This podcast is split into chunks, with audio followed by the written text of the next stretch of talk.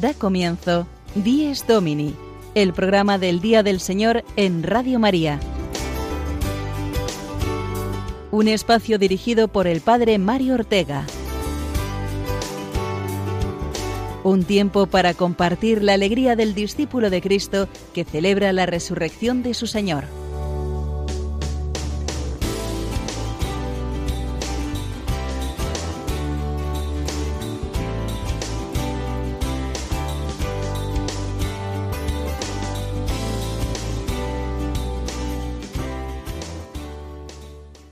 Buenos días, queridos oyentes de Dies Domini. Comenzamos este programa del Día del Señor en el segundo domingo de Cuaresma, este tiempo santo en que Dios eh, nos ofrece su misericordia de una forma más abundante si cabe.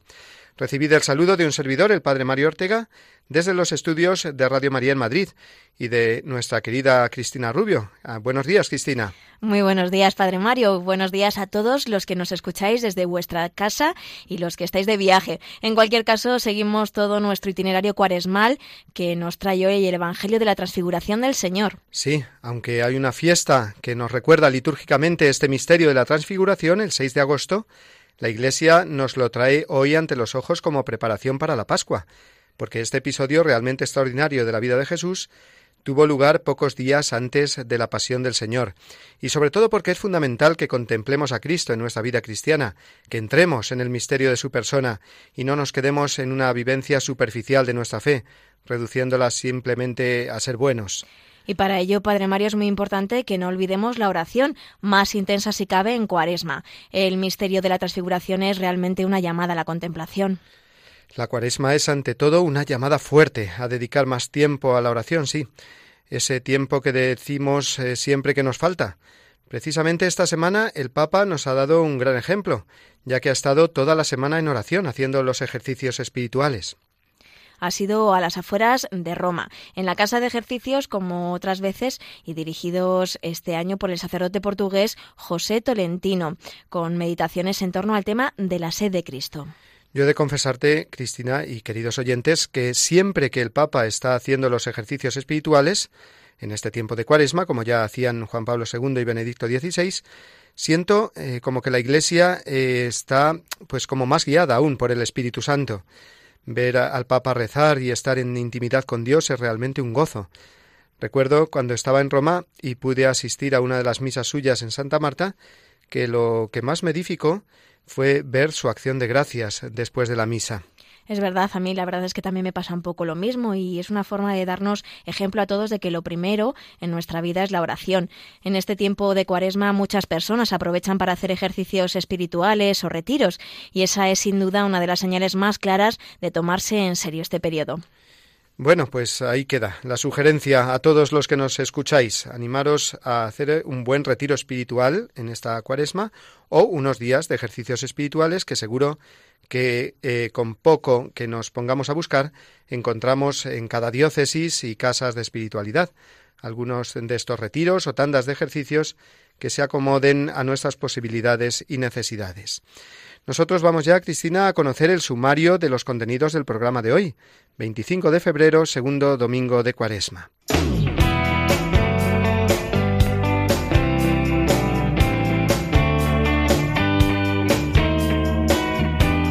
Nuestro Dies Domini de hoy comenzará con el editorial semanal del Padre Mario. Seguidamente conoceremos el mensaje del Papa dirigido a los jóvenes con motivo de la próxima Jornada Mundial de la Juventud.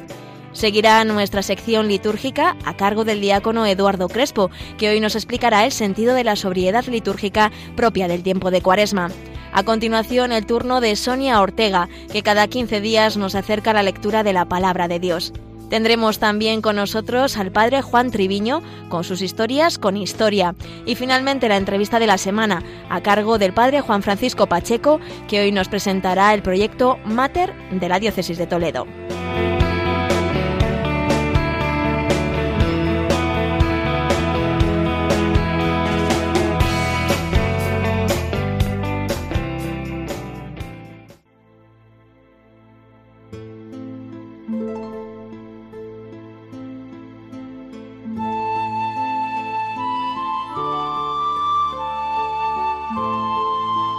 La liturgia del segundo domingo de la cuaresma nos trae a la mente y al corazón la escena sucedida en el monte Tabor, pocos días antes de la muerte de Jesús, su transfiguración ante el asombro de los tres apóstoles que le acompañaban. La humanidad de Jesús dejó entrever por unos momentos la luz infinitamente radiante de su divinidad, y sus discípulos amigos, Pedro, Santiago y Juan, pudieron saborear por unos instantes el gozo de la vida eterna. Este episodio sucedió en lo alto de un monte, donde el hombre siempre ha buscado las experiencias más fuertes de la presencia de Dios, en la cima de un monte donde no llega el ruido de la ciudad y de los hombres y se oye solo el puro rumor del aire y de la naturaleza. La escena de la transfiguración de Jesús ante sus apóstoles es una preciosa imagen de lo que es la oración, un encuentro personal con Dios, donde se nos manifiesta quién es Él y quiénes somos nosotros, llamados a una comunión de vida con Él. La oración es uno de los tres elementos típicos del tiempo cuaresmal, junto con el ayuno y la limosna. Cuánto nos hubiera gustado estar allí, contemplando la gloria de Jesús en el monte Tabor aquel día, pero si pensamos que la transfiguración en el Tabor es ante todo un acontecimiento de oración, entonces cada vez que nos disponemos a orar es como subir a este monte para contemplar la gloria de Dios, para experimentar una fuerte comunión con Él, para escuchar su palabra y recibir su amor y su paz. Esta es la oración, un subir con Jesús, alejándonos de nuestros ruidos cotidianos para estar a solas con Él, que se nos revela. Subir el monte cansa, Así como ponerse a rezar supone muchas veces superar perezas y egoísmos, pero cuando se llega a la cima, el paisaje que nos espera puede ser maravilloso, si abrimos los ojos a la contemplación. La transfiguración es un misterio de luz y en la oración recibimos luz para ver más clara nuestra vida, nuestra misión, lo que Dios quiere de nosotros. En la oración, como en la cima del tabor, escuchamos la voz del Padre, esta vez dirigida también a nosotros, Tú eres mi Hijo amado. En la oración de este modo recibimos una fuerza sobrenatural que nos pacifica y fortifica interiormente, que nos permite después poder afrontar las cruces de cada día, así como los apóstoles debieron bajar después de la visión a la Jerusalén donde debía sufrir Cristo, y ellos, con él y por él, ser confundidos y abatidos. Benedicto XVI en su libro Jesús de Nazaret describe esto perfectamente. Leo textualmente. La escena de la transfiguración indica la llegada del tiempo mesiánico. Al bajar del monte Pedro debe aprender a comprender de un modo nuevo que el tiempo mesiánico es en primer lugar el tiempo de la cruz y de la transfiguración. Ser luz en virtud del Señor y con Él comporta nuestro ser abrasados por la luz de la pasión. Fin de cita. Ojalá subamos cada uno de nosotros a nuestro monte Tabor diario de la oración. Allí encontraremos a Jesús el mismo que nos acompaña en la subida, en cada subida de nuestro caminar. Pero en la cima de la oración es donde se nos manifestará su gloria y la grandeza de nuestro ser hijos de Dios. En la cima de la oración es donde encontramos a Dios y donde nos encontramos a nosotros mismos.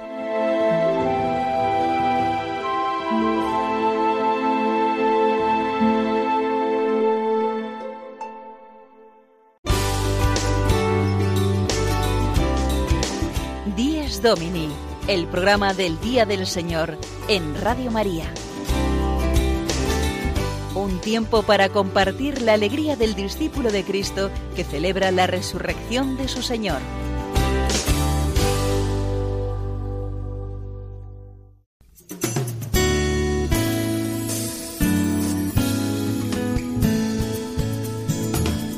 Iglesia desde Roma, la noticia semanal desde la ciudad eterna.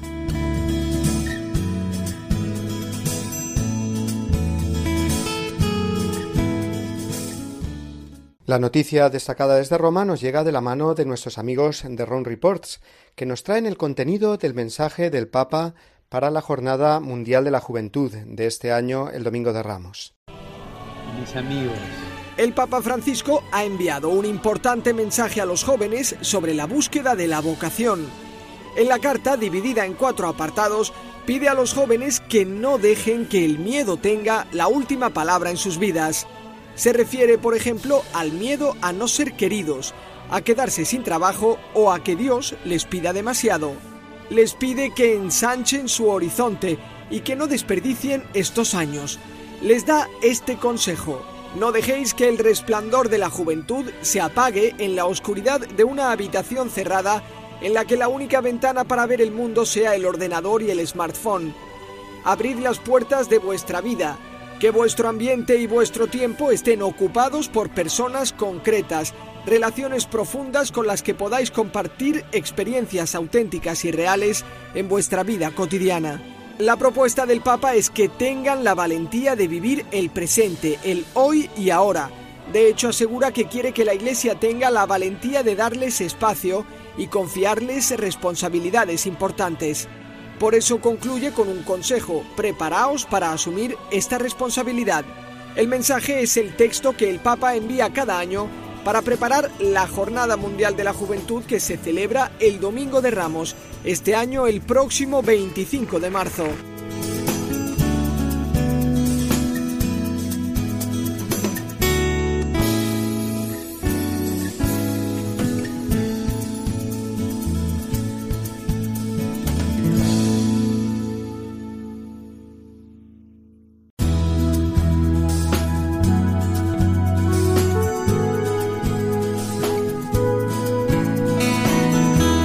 Celebramos nuestra fe, el apunte litúrgico semanal a cargo de Eduardo Crespo.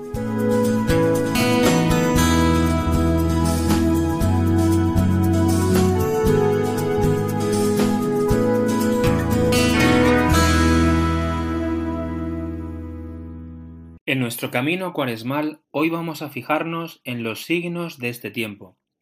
No podemos olvidar que la cuaresma no tiene un fin en sí misma, aunque es un tiempo henchido de prácticas que nos ayudan a vivirla. Ojalá esta preparación gozosa nos lleve a celebrar intensamente la cincuentena pascual. En la cuaresma encontramos signos con profundo significado. Uno de ellos es la ausencia de adorno de flores en el altar. Esta austeridad nos lleva a reservar la alegría que expresan, la vida que nos recuerdan para el gran tiempo cristiano. El color, elemento visual sencillo y eficaz, nos ayuda a celebrar mejor nuestra fe. Las vestiduras litúrgicas de color morado ponen el énfasis en la conversión personal y comunitaria. Signo de este deseo de conversión individual y eclesial es la imposición de ceniza, que tan introducida está en el sentir popular. ¿A cuánta gente escuchamos ese día voy a tomar la ceniza? Verdaderamente este gesto nos ayuda a vivir nuestra pertenencia a la Iglesia, que como único pueblo de Dios, todo él inicia este tiempo penitencial. El inicio de la cuaresma con la imposición de la ceniza no ha de quedar aislado, sino que ha de marcar todo el camino cuaresmal. Al recibirla, escuchamos alguna de estas palabras. Recuerda que polvo eres y en polvo te convertirás o convertíos y creed en el Evangelio. Ahí se nos ha indicado la ruta a seguir. Acompañado a este gesto ese día la Iglesia ayuna. El Viernes Santo también lo hará, pero el ayuno del Viernes Santo es un ayuno sacramental, que en la antigüedad se realizaba durante el Sábado Santo, también porque el esposo de la Iglesia ha sido arrebatado. Durante este tiempo tampoco entonamos el canto del Gloria, excepto en las solemnidades y fiestas. Así es también con el canto del Aleluya, que no volverá a oírse hasta la solemne vigilia pascual en la que se cantará varias veces, intercalado con el Salmo 117. Ayunamos del gozoso canto pascual del Aleluya. Ni siquiera en las solemnidades, como la de San José o en la celebración de la Cena del Señor el jueves santo, ni siquiera en ellas cantaremos el aleluya. San Agustín, en un bello texto que encontramos en el oficio de lectura del sábado quinto de Pascua, hace una reflexión sobre el aleluya diciendo Por esto, en aquel primer tiempo, antes de Pascua, nos ejercitamos en ayunos y oraciones. En el segundo, después de Pascua, descansamos de los ayunos y los empleamos todo en la alabanza. Esto significa el aleluya que cantamos ese contenerse y casi, casi morderse la lengua para no cantar aleluya antes del Evangelio o en la invocación inicial con la que comenzamos la liturgia de las horas, nos va preparando para celebrar el misterio de nuestra redención, el misterio pascual. en nuestra muy apreciada liturgia hispano-mozárabe, desde las vísperas del sábado anterior al primer domingo de Cuaresma, el oficio se dedicaba prácticamente al aleluya.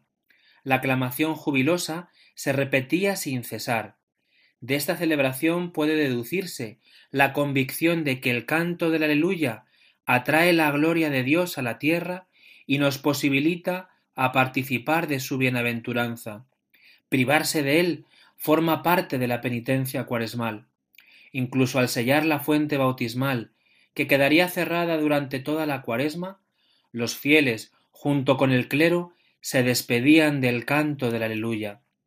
Los sencillos gestos que acompañan la liturgia caldean nuestro corazón, nos enseñan a celebrar la fe que profesamos. Preparémonos y deseemos cantar con profunda intensidad el aleluya pascual, y de ahí, cada día del año, el aleluya, para que, como dice San Agustín en el comentario al que hacía referencia antes, refiriéndome al tiempo pascual, dice San Agustín, ahora pues, hermanos, os exhortamos a la alabanza de Dios, y esta alabanza es la que nos expresamos mutuamente cuando decimos Aleluya. Alabad al Señor, nos decimos unos a otros, y así todos hacen aquello a lo que se exhortan mutuamente. Pero procurad alabarlo con toda vuestra persona, esto es, no sólo vuestra lengua y vuestra voz deben alabar a Dios, sino también vuestro interior, vuestra vida, vuestras acciones.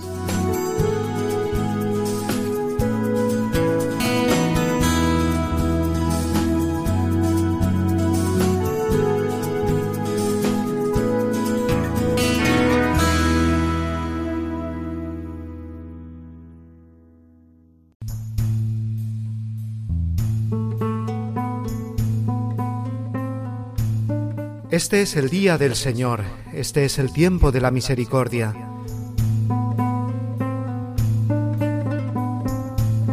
Delante de tus ojos ya no enrojeceremos a causa del antiguo pecado de tu pueblo.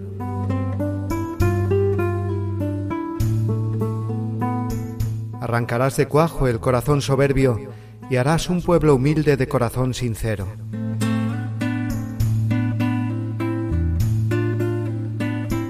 Medio de las gentes nos guardas como un resto, para cantar tus obras y adelantar tu reino.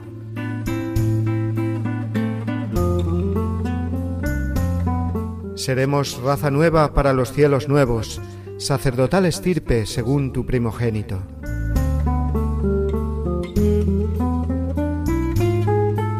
Caerán los opresores y exultarán los siervos, los hijos del oprobio serán tus herederos.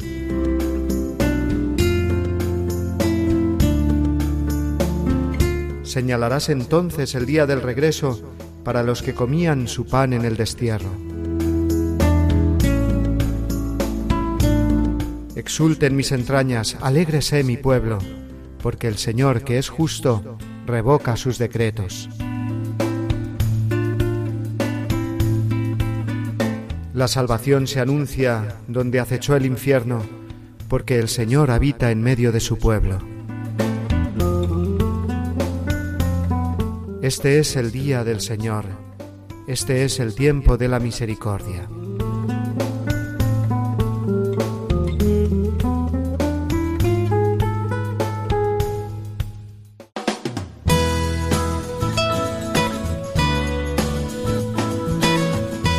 Guiados por la palabra de Dios, el momento de asomarnos a la Biblia de la mano de Sonia Ortega.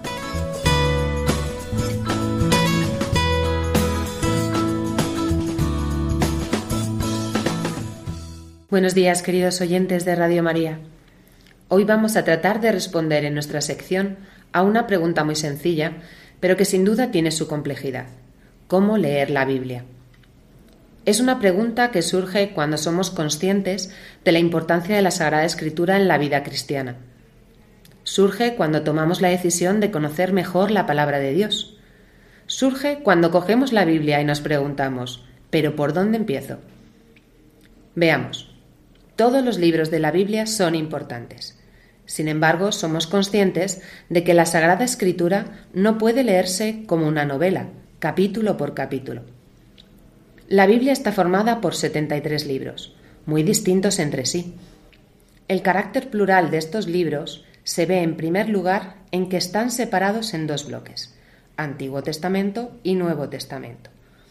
Estos bloques, a su vez, están formados por varios libros o conjunto de libros que, además de ser numerosos, pertenecen a géneros literarios muy diversos, el narrativo, el poético, sapiencial o apocalíptico, entre otros. Además de todo esto, debemos ser conscientes de que los libros de la Biblia tienen una innegable y principal dimensión religiosa.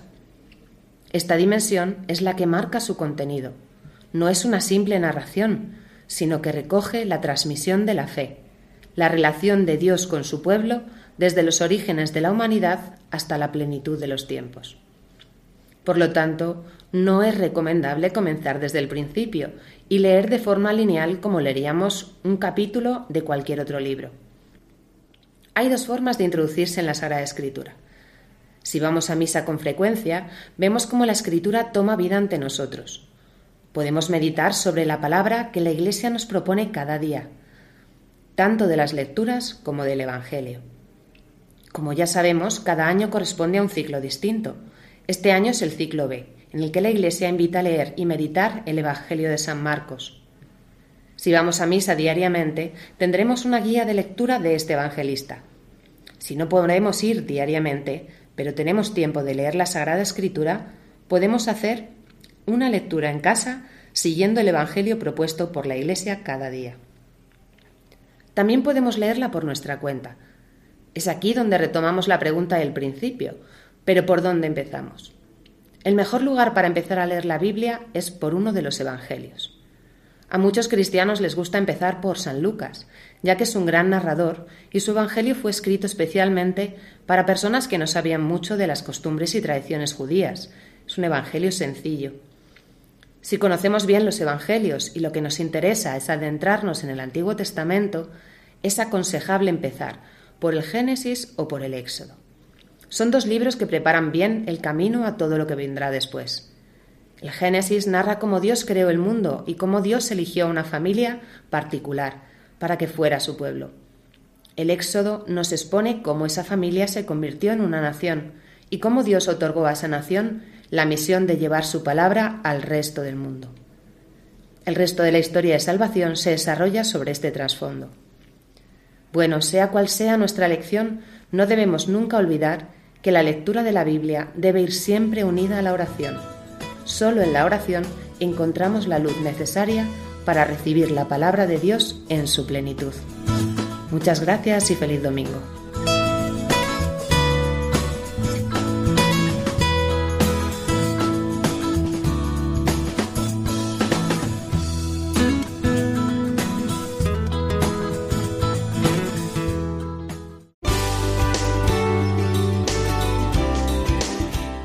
Domini, el programa del Día del Señor en Radio María. Un tiempo para compartir la alegría del discípulo de Cristo que celebra la resurrección de su Señor. En este tiempo de Cuaresma es también necesario recordar lo bueno que es acercarnos al sacramento de la penitencia, hacer una buena confesión. La Iglesia, como una madre que quiere el bien de sus hijos, eh, nos dice que hemos de confesar y comulgar al menos una vez al año confesarse una vez al año en peligro de muerte o si se ha de comulgar. Así dice uno de los cinco mandamientos de la Iglesia, ¿no? Y el siguiente, el de recibir la Eucaristía por Pascua de Resurrección. Pero es que más allá del mandato que recibimos de nuestra Madre la Iglesia, qué precioso es el sacramento de la reconciliación, Padre. Qué bien se queda uno cuando sinceramente le ha pedido perdón a Dios y ha escuchado esas palabras de la solución que nos garantizan a todos que somos perdonados. Eso es, una confesión sincera, creyendo en la palabra de Jesús que ha confiado este ministerio a los apóstoles y estos a todos los sacerdotes. Una confesión sincera, digo, es una fuente de paz tremenda en nuestro interior. Es experimentar de un modo absolutamente personal y único la misericordia de Dios y salir completamente renovados. ¿Sabes eh, cómo digo yo a los niños y a los jóvenes en la catequesis? pues eh, que la confesión es como la ducha del alma, que uno se siente nuevo cuando la recibe. Pues para animarnos a todos a hacer una buena confesión esta cuaresma y para responder a una de las pegas que más se suelen oír con respecto a este sacramento, que es el por qué confesarse con un sacerdote, vamos a recuperar unas palabras del Papa hablando precisamente de este tema. Queridos hermanos y hermanas, la catequesis de hoy está centrada en el sacramento de la reconciliación este sacramento brota directamente del misterio pascual. Jesús resucitado se apareció a sus apóstoles y les dijo, reciban el Espíritu Santo. A quienes perdonen los pecados quedarán perdonados. Así pues, el perdón de los pecados no es fruto de nuestro esfuerzo personal, sino es un regalo, un don del Espíritu Santo que nos purifica con la misericordia y la gracia del Padre. La confesión que se realiza de forma personal y privada no debe hacernos olvidar su carácter eclesial. En la comunidad cristiana es donde se hace presente el Espíritu Santo que renueva los corazones en el amor de Dios y une a todos los hermanos en un solo corazón en Jesucristo. Por eso no basta pedir perdón al Señor interiormente, es necesario confesar con humildad los propios pecados ante el sacerdote, que es nuestro hermano y representa a Dios y a la Iglesia. Nos puede hacer bien hoy pensar a cada uno ¿cuánto tiempo hace que no me confieso? Cada uno responda, le puede hacer bien. El misterio de la reconciliación es un auténtico tesoro que en ocasiones corremos el peligro de olvidar por pereza o por vergüenza, pero sobre todo por haber perdido el sentido del pecado, que en el fondo es la pérdida del sentido de Dios. Cuando nos dejamos reconciliar por Jesús, encontramos una paz verdadera. Saludo a los peregrinos de lengua española, en particular a los participantes en el curso internacional de animación misionera, así como a los grupos provenientes de España, México, Argentina y otros países latinoamericanos. Invito a todos a acercarse con frecuencia al sacramento de la penitencia, a confesarse y recibir así el abrazo de la infinita misericordia del Padre que nos está esperando para darnos un fuerte abrazo.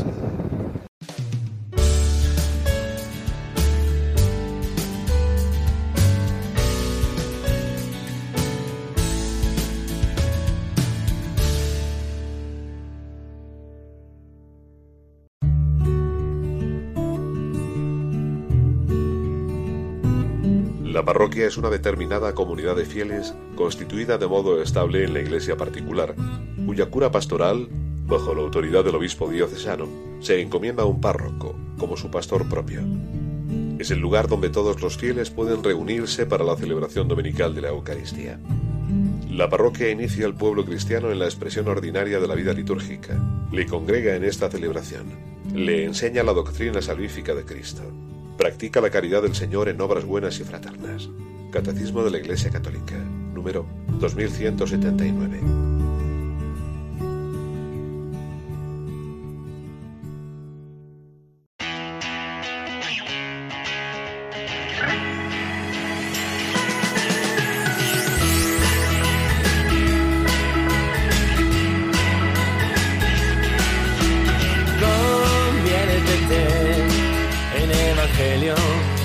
La buena noticia, conviértete en Evangelio, el mundo te necesita, conviértete en Evangelio, somos la buena noticia, conviértete en Evangelio, siembra tu vida en la tierra.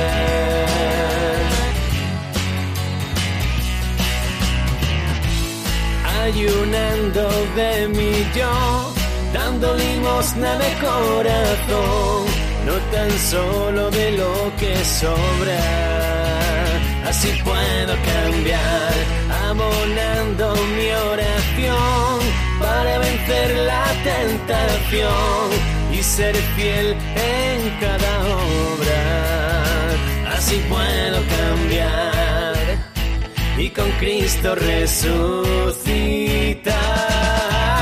Conviértete en Evangelio, somos la buena noticia. Conviértete en Evangelio, el mundo te necesita.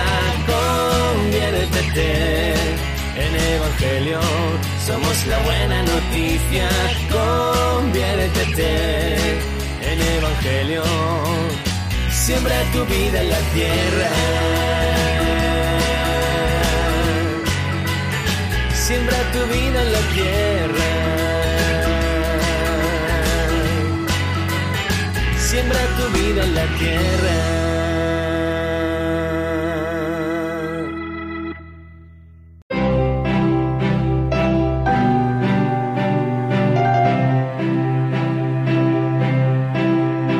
Historias con Historia, una sección a cargo del padre Juan Treviño.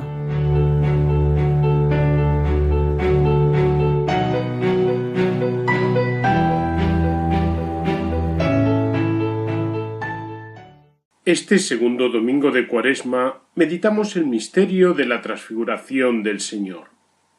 Comparto con los oyentes una experiencia y testimonio. Desde hacía muchos años había deseado peregrinar a Tierra Santa. La ocasión pudo darse el año pasado, con la gracia de ir un grupo de sacerdotes encabezados por el arzobispo primado, don Braulio. Esto viene al hilo al poder ver los lugares santos y poder entender mejor los pasajes de la Escritura, particularmente los Evangelios. Efectivamente, Tierra Santa podría definirse como el quinto Evangelio. Según la tradición, la transfiguración tuvo lugar en el llamado Monte Tabor, que se traduce por Monte Alto. Así lo atestiguan autores como Orígenes, Eusebio de Cesarea, San Cirilo de Jerusalén o San Jerónimo. Se trata de un monte de 588 metros de altura que domina toda la Baja Galilea. No pensemos en un gran pico o cordillera montañosa, los montes en Tierra Santa, sobre todo en los valles, vienen a ser como promontorios aislados, que, eso sí, permiten tener una buena panorámica de todo el territorio. En ese lugar se darían culto a dioses cananeos que eran venerados en los altos. De hecho, algunos restos se conservan bajo el altar de la actual cripta. Por cierto, a los pies del monte, en dirección sur, se halla Dabuyille, donde hay restos de una iglesia que conmemoraba la curación de aquel endemoniado a que los discípulos no pudieron sanar, según nos narra el capítulo nueve de San Marcos. En época de los jueces, Débora ordenó a Barak atacar desde este monte a las tropas de Sísara, general del rey de Hatzor, ciudad al norte del lago. En el lugar hay restos de fortificaciones antiguas, llegando incluso a hacerse una basílica bizantina, que llegó a ser sede episcopal. Así, en un primer momento, se salvó de la destrucción musulmana, ya que un peregrino del siglo IX habla de cuatro iglesias con dieciocho monjes y un obispo en el Tabor. Los cruzados engrandecieron la basílica y construyeron un monasterio, habiendo constancia de benedictinos en el siglo XII. Con todo, en 1187 la iglesia fue destruida por los musulmanes y aunque algunos cristianos pudieron volver y reedificar un pequeño santuario, fue también arrasado en 1263. En la actualidad, gran parte del recinto pertenece a la custodia franciscana en Tierra Santa, por una cesión en el siglo XVII. En 1924 se concluyó la construcción de la actual basílica imitando el estilo siríaco, semejante al románico, en Occidente. La zona del altar tiene dos niveles. El superior muestra en un gran mosaico la escena de la transfiguración, con Jesús flanqueado por Moisés y Elías, con Pedro, Santiago y Juan a los pies. El nivel inferior, en forma de cripta, conserva restos del ábside de los cruzados. En sus laterales hay cuatro bellísimos mosaicos que representan como otras transfiguraciones del Verbo, la encarnación, la Eucaristía, la pasión y la resurrección. Allí mismo, tras una trepidante y rapidísima subida en un coche taxi que parecía como un rally la verdad, pudimos rezar vísperas en la caída de la tarde y contemplar unas maravillosas vistas, a la vez que, como casi siempre, poder decir qué bien se está aquí, echando de menos más tiempo, supongo que se sanará en la eternidad, en estar en lugar tan santificado. Al regresar a casa con ese deseo de todo peregrino que tiene de conocer más sobre Tierra Santa, me topé con la revista de los franciscanos que lleva ese mismo nombre. Ojeando las páginas, confieso que me estremecí cuando vi la noticia de la profanación y robo en el santuario de la transfiguración. Había ocurrido en la noche del 23 al 24 de octubre del año 2016, unos meses antes de nuestra posterior presencia en ese mismo lugar. La foto que recogía la revista era muy triste. Se veían las sagradas formas esparcidas por el suelo. Volví a pensar en el infinito amor de Cristo Eucaristía que permitía tales afrentas. Más allá de cualquier aparente poder o dominio sobre la Eucaristía, me admiraba el amor, esa es la verdad. Ahora bien, no me olvidaba de esa providente oración del ángel, precisamente en un tiempo de inicio del centenario de las apariciones de la Virgen de Fátima a los pestorcitos, que iba a sucederse en el año 2017.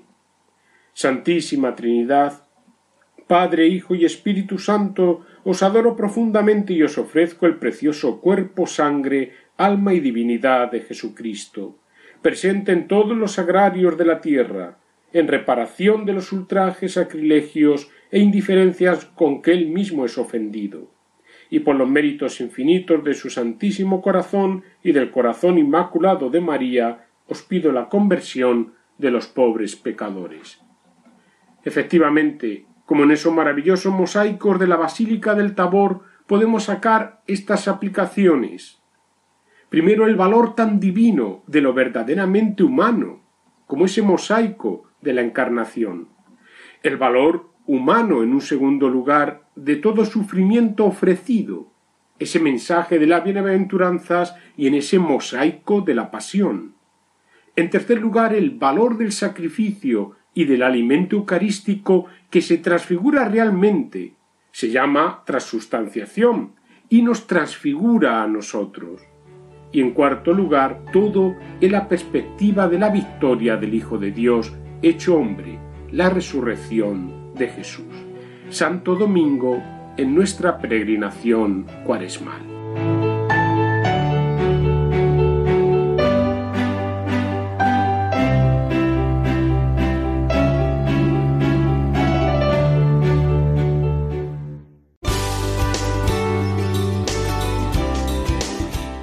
Domini, el programa del Día del Señor en Radio María.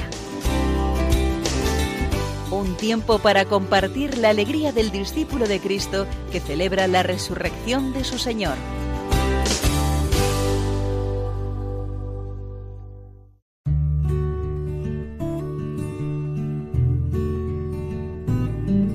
La participación en la celebración común de la Eucaristía Dominical es un testimonio de pertenencia y fidelidad a Cristo y a su Iglesia.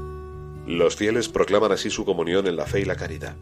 Testimonian a la vez la santidad de Dios y su esperanza de la salvación. Se reconfortan mutuamente guiados por el Espíritu Santo.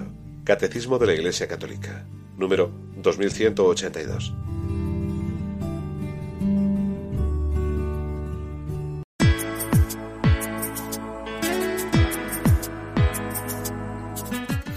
En la fe La entrevista de la semana de la mano del padre Juan Francisco Pacheco.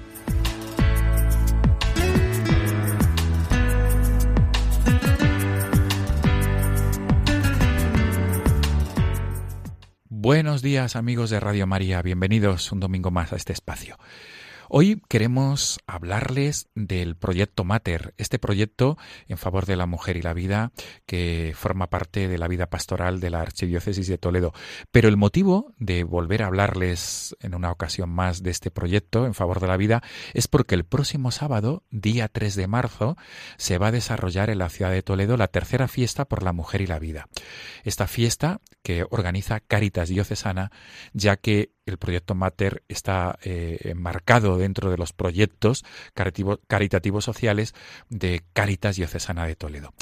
Para hablarnos de Proyecto Mater, para ilustrarnos acerca de la tercera fiesta por la mujer y la vida, tenemos al otro lado del hilo telefónico a Mónica Moreno. Ella es la directora de comunicación de Caritas Diocesana de Toledo. Mónica, bienvenida y buenos días. Muy buenos días, muchas gracias por invitarme a Radio María. Y sobre todo, feliz día del Señor. Igualmente. Mónica, el próximo sábado se va a desarrollar la tercera edición de la fiesta por la mujer y la vida. Grosso modo, ¿cómo podemos ilustrar a los oyentes de Radio María en esto de la fiesta por la mujer y la vida? Que suena muy bien, pero ¿qué es? Pues es algo más que una fiesta. La fiesta por la mujer y, la vida nació en la tercera edición, este año es el 3 de marzo de 2018, siempre se hace en, en, el mes de marzo, que es el mes de la vida, y así lo tiene establecido el Arzobispado de Toledo, y desde Caritas Diocesana de Toledo impulsamos eh, esta, esta fiesta, la fiesta por la mujer y la vida. Es un evento festivo, solidario y también de sensibilización, y tiene como objetivo pues sensibilizar e impulsar el sí a la vida, que Toledo se convierta en el epicentro de la defensa de la vida en todas sus dimensiones, reuniendo pues a familias, adultos, niños, jóvenes y todo lo recaudado es a beneficio de Proyecto Mater.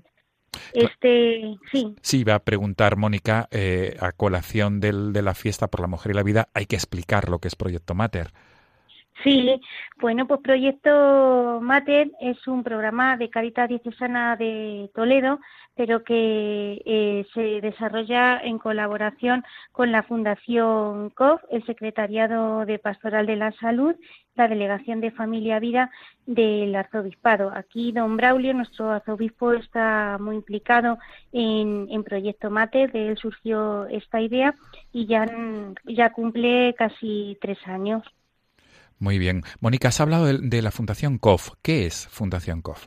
La Fundación COF es el centro de orientación familiar que tiene el Arzobispado de Toledo, pues para dar cursos de afectividad, de hablar de la defensa de, de, la vida, todo lo relacionado con la formación, pues porque la formación es muy importante también pues para todos nosotros para poder defender el sí a la vida, para que no nos engañen cuando nos hablan del aborto, pues la Fundación COF nos apoya en todo este tipo de, formación.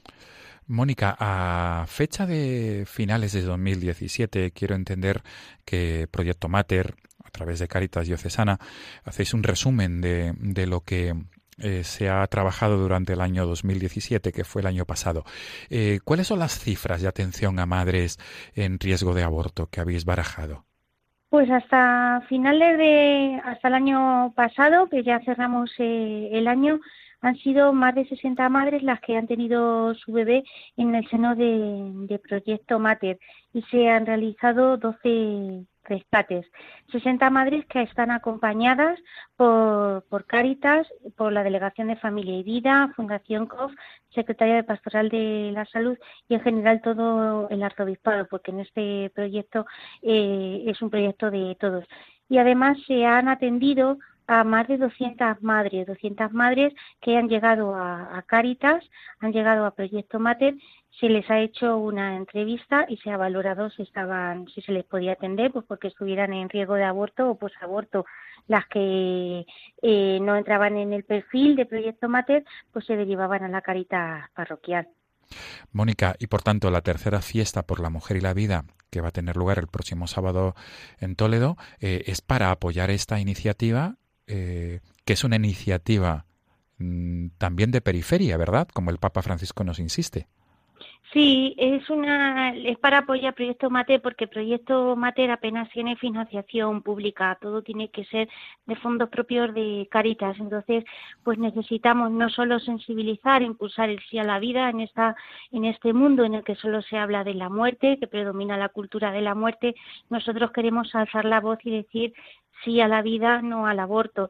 Este esta fiesta eh, tiene varias partes. Por una parte, una carrera solidaria, que es una carrera infantil, una marcha popular de dos kilómetros y una carrera absoluta de unos ocho o nueve kilómetros. Los que hacen, los que corren saben que es una carrera fácil y todo en torno a esta fiesta. Luego, pues hay actividades musicales, actividades infantiles y este año por primera vez se quiere hacer una gincana de, Sí a la Vida, que ya llevamos a cabo a finales de, de, diciembre con motivo del 28 con nube de vida que llevamos a cabo con el día 28 de diciembre desde los Santos Inocentes y esta gincana en colaboración con Pulsera Turística de Toledo recorrerá por la mañana eh, pues todos los monumentos y bueno será también una parte educativa para conocer la pulsera turística para sensibilizar sobre Marte y para divertirnos y disfrutar que es también lo que de lo que se trata. Y un detalle importante el arzobispo pues, participa todos los años en esta en esta fiesta por la mujer y la vida los obispos, tanto don Braulio como don Ángel, eh, nos acompañan en todos los momentos. Si no es eh, al inicio eh, de, la, de la fiesta, es en la misa de clausura, en la presentación. Siempre el compromiso de, don Braulio y de don Ángel es fundamental. Para nosotros, pues es un espaldarazo muy importante que estén los pastores de nuestra mano. Qué bien. Mónica, pues eh, mil gracias por atendernos y sobre todo por explicar de esta manera tan detallada y tan y digamos y tan resumida lo que es la fiesta por la mujer y la vida. Eh, pienso que mm, muchas personas que quieran conocer de fondo mm, habrá algún portal, ¿verdad?, donde puedan acceder a esta información. Sí, pues en el portal del Arzobispado de Toledo hay información, en el portal de www.proyectomate.com, allí está toda la información, ahí se ve cómo para escribirse, todos los detalles y también en la página de caritastoledo.com. Y siguiéndonos en las redes sociales, pues estos días pues estamos haciendo una una campaña muy intensiva para promocionar esta carrera. Muy bien. la carrera, si no me equivoco, será por la tarde. Sí, la carrera siempre es por la tarde. Normalmente empezará a las 4 con las carreras infantiles, a las 5 la carrera absoluta, luego a las 5 y cuarto eh, la marcha por la mujer y la vida en la que ahí esto es andando, participan todas las familias, incluso corredores que han acabado la carrera absoluta porque se hace enseguida, se incorporan y luego a las 6 suele haber la entrega de trofeos y el inicio del festival que es un festival por la mujer y la vida en el que participa todo el mundo. Y a las 8 en la parroquia de Santiago el Mayor está la Eucaristía por, por la, para, de fin de curso y de final de, de esta carrera. Muy bien, por tanto, un detalle importante es señalar a los oyentes que será en la ciudad de Toledo en el Paseo de Merchán, ¿verdad? Eh, de la ciudad de Toledo y la parroquia de Santiago el Mayor está en las cercanías del Paseo de Merchán. Eh, también pienso que un detalle es hablar de la puerta de bisagra, ¿verdad, Mónica?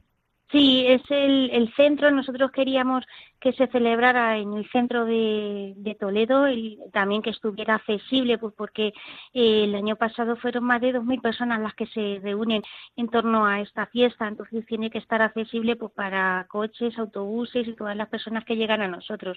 Y la Puerta Bisagra y Paseo de Merchán, que reúne todas las condiciones, pues es un sitio ideal pues para celebrar esta iniciativa. Muy bien. Mónica Moreno, directora de comunicación de Cáritas Diocesana de Toledo mil gracias por atendernos en esta mañana de domingo y sobre todo, todo lo mejor para la tercera edición de la Fiesta por la Mujer y la Vida que organiza Caritas Diocesana de Toledo para ayudar a Proyecto Mater. Muchas gracias y están invitados. Feliz Día del Señor, Mónica. Gracias igualmente. Hasta pronto. Amigos de Radio María, nos volvemos a encontrar el próximo domingo si Dios quiere. Hasta entonces.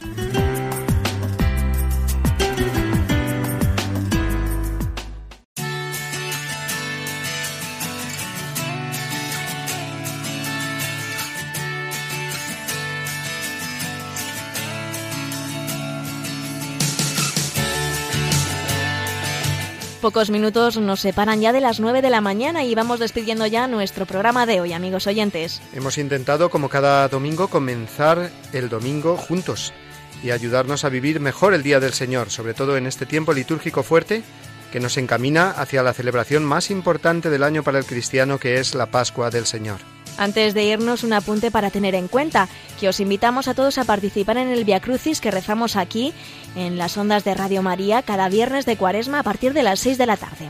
Si no podemos ir a nuestras parroquias, ya sabemos, por tanto, que podemos rezar el Via Crucis simplemente sintonizando la emisora de la Virgen, que en cada momento nos ofrece la oración y la formación que nos permiten crecer en nuestra comunión con Dios y con toda la Iglesia.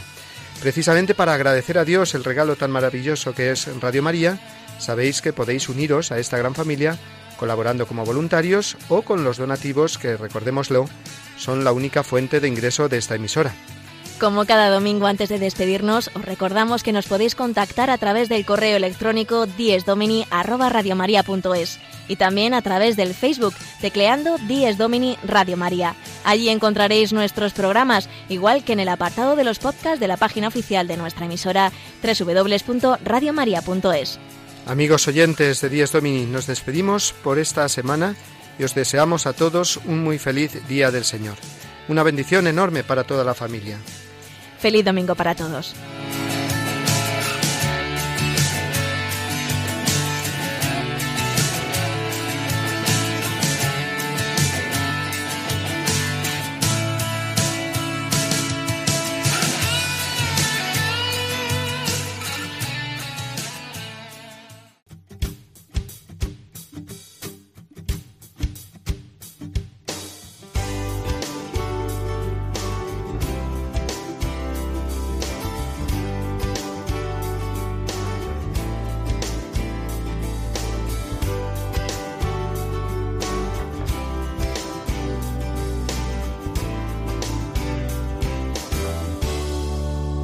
Así termina Dies Domini, el programa del Día del Señor en Radio María.